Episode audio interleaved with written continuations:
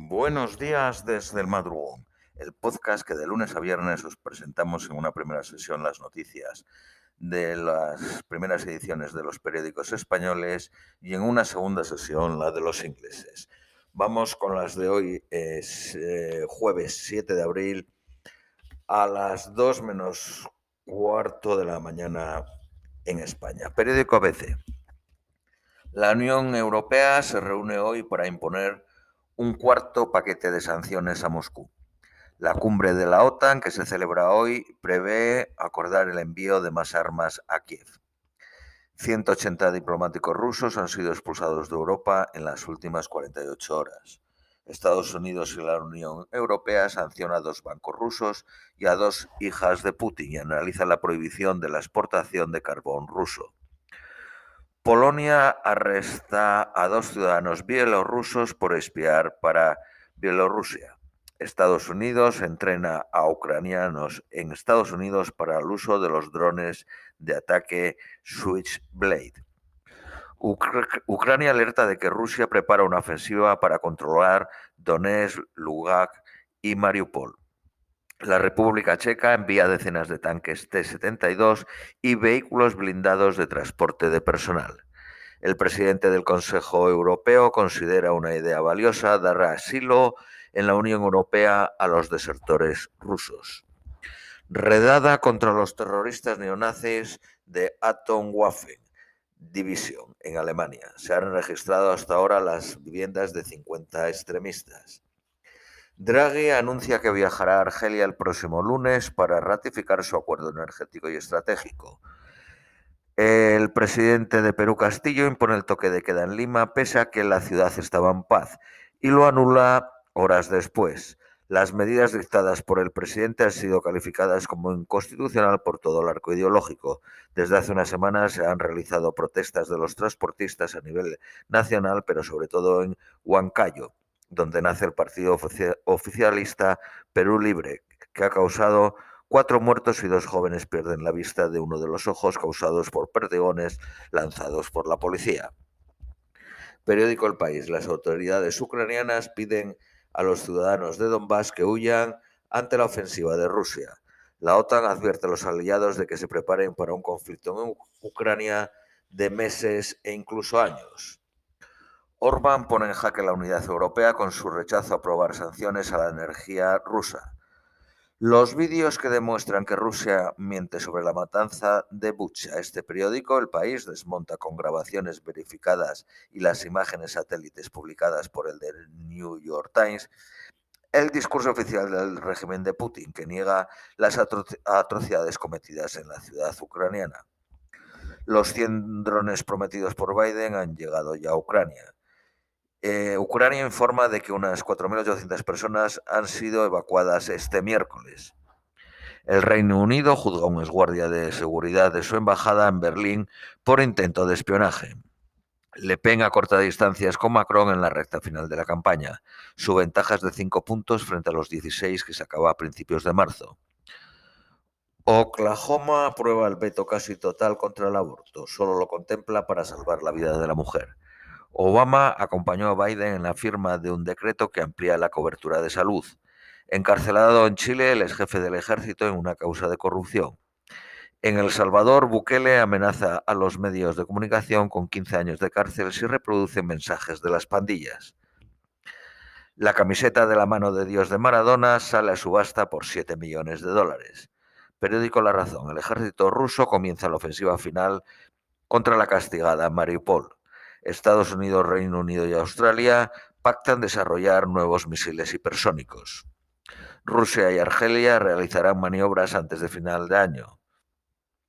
Rusia ha pagado en rublos deuda extranjera. Alemania da marcha atrás y mantiene la cuarentena por el COVID. Eh, seguimos. Porcelanosa y Serkove confirman su salida de Rusia frente al silencio de Masan. Según el periódico Cinco Días, la página web del fabricante de explosivos está caída desde que Zelensky denunció sus negocios con Moscú. Según el periódico La Razón, fue cerrada por la propia empresa, la, la web.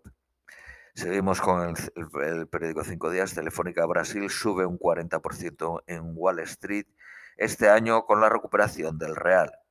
IKEA invierte 340 millones en nueve parques solares en Alemania y en España. Los call center Conecta, que es española, y Condata, que es italiana, se fusionan para crear el sexto mayor grupo del sector a nivel global. Red Eléctrica de España y sus homólogos franceses e italianos quieren operar las redes de las eólicas marinas. Midgrand, una empresa eh, que nació en Polonia, lanza en España su plataforma de salud mental para las empresas. Ofrece apoyo integral a los empleados en el ámbito del bienestar. Las farmacéuticas advierten de que Sanidad tarda un año y medio en incorporar los nuevos fármacos. El 35% de los parados están sin prestación. Bruselas insta a España que permita el pago de impuestos a través de bancos extranjeros. La Eurocámara vota hoy un embargo completo a Rusia. Periódico El Economista. Europa cortará el petróleo ruso, el 20% del consumo de las grandes economías. Estados Unidos y la Agencia Internacional de Energía ya han anunciado la liberación de grandes reservas de petróleo. El defensor del cliente multará con el 5% de sus ingresos a la banca rebelde. Sería la sanción máxima si desoye sus resoluciones vinculantes y no colabora. Los usuarios que presenten quejas de mala fe se exponen a sanciones de 1.000 euros. Las gasolineras irán a los tribunales tras el descuento del gobierno. La fábrica de Fisher en España, en San Sebastián de los Reyes, se convertirá en la capital mundial de las terapias génicas y exportará a América.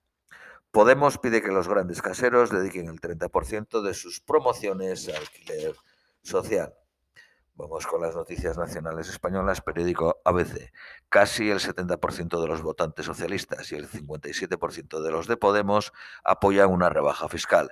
El 80% de los ciudadanos critican la lentitud del gobierno en reaccionar ante la inflación. El Ejecutivo anuncia que el 20 de abril levantará la prohibición de llevar la mascarilla en interiores. Gamarra insta a Sánchez a copiar las propuestas anticrisis que mañana le hará Feijó. Feijó exigirá a Sánchez en la Moncloa una bajada inmediata del IRPF para afrontar la inflación. La Asociación de Víctimas del Terrorismo vaticina una escarcelación masiva de tarras si España no recurre la última sentencia de Estrasburgo.